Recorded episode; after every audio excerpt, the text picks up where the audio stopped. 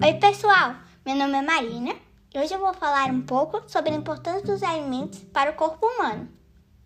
Os alimentos são necessários para o corpo humano. Eles nos dão energia e vários nutrientes. Existem vários tipos de nutrientes, como carboidratos, lipídios, proteínas, vitaminas e sais minerais. Com isso, cada um tem uma função. Uns fornecem energia e outros vitaminas. E assim por diante. Para que o corpo consiga absorver esses nutrientes, os alimentos ingeridos precisam ser reduzidos e transformados em substâncias mais simples.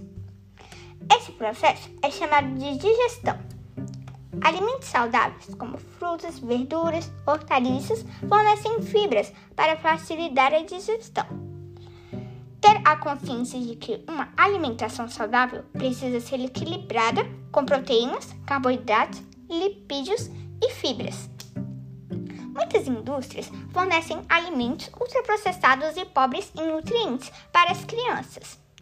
Esses alimentos, quando consumidos em excesso, provocam várias doenças, como a diabetes, colesterol alto e obesidade infantil.